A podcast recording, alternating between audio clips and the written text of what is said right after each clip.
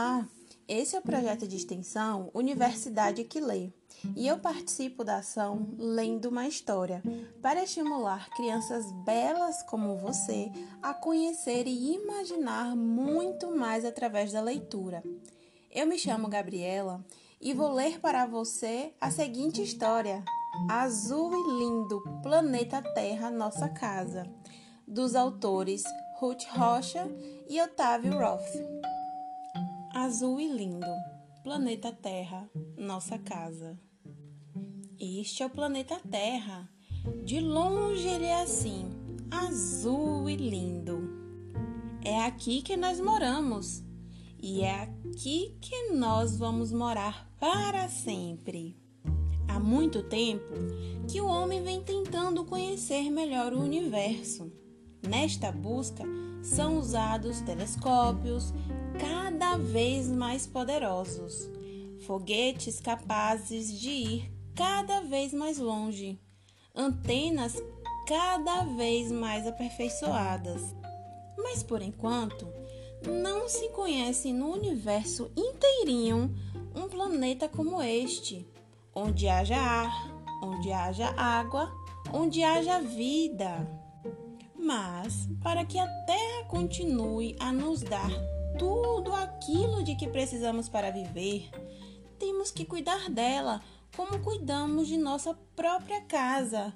E melhor ainda, pois da nossa casa nós podemos nos mudar, da terra não.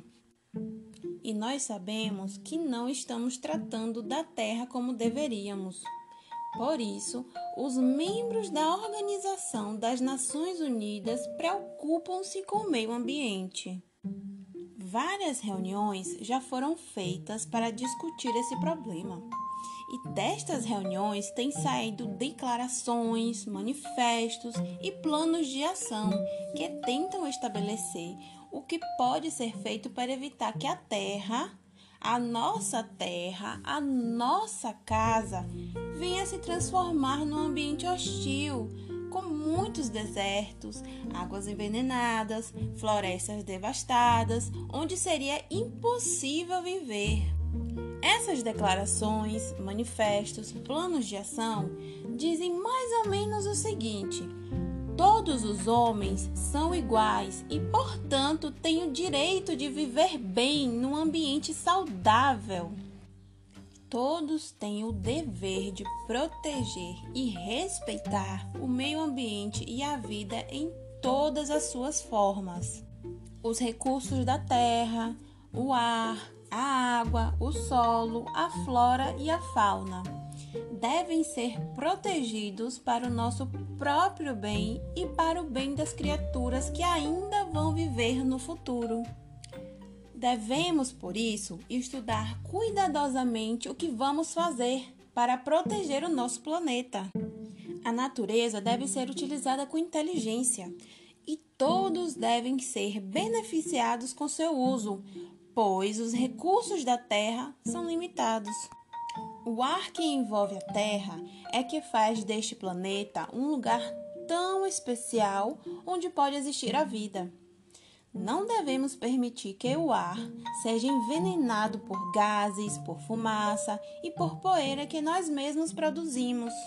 O solo é muito generoso conosco, nos dá madeira e argila para nossas casas, ferro, cobre, alumínio para as nossas indústrias, petróleo e carvão que podem produzir energia e muito mais. Mas o mais importante que o solo nos oferece é o nosso alimento.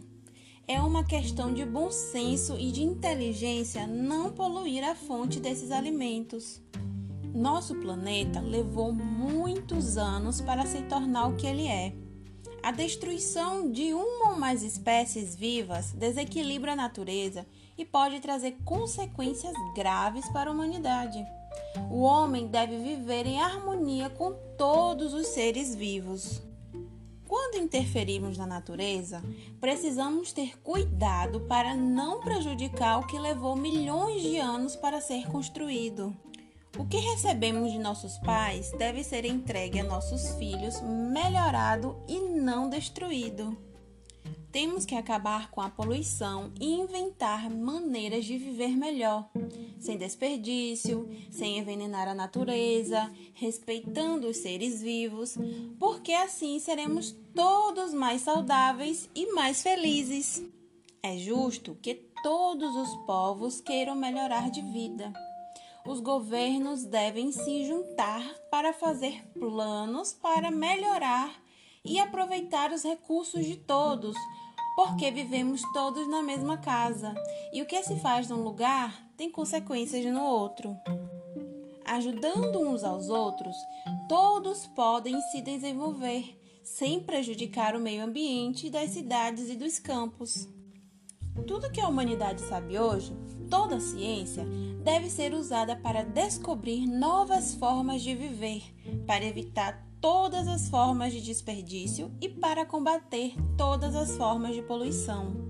Devemos, para isto, olhar mais para a natureza, procurar compreendê-la e aprender com ela. É preciso educar políticos, cientistas, professores e até os governantes, que deveriam olhar mais para os povos e os grupos que vivem com simplicidade, sabedoria e em harmonia com a natureza deveriam olhar como vivem outros povos, pois cada um com sua própria maneira de viver tem muito para ensinar aos outros. Cada um de nós deveria viver de maneira a não ferir a natureza, de maneira a ajudar a preservação da vida. Todas as nações do mundo devem tomar conta daquilo que pertence a todos nós, a Terra e seus sistemas de preservação da vida. Assim, nossa herança, a nossa herança mais preciosa, a terra, estará garantida para nós, para os nossos filhos e para os filhos dos nossos filhos. E o nosso planeta Terra continuará a ser o que ainda é hoje, azul e lindo. Essa história termina aqui, mas no mundo da leitura existe muito mais. Confira outras histórias que gravamos para você, compartilhe com seus amigos e não deixe de buscar outros livros.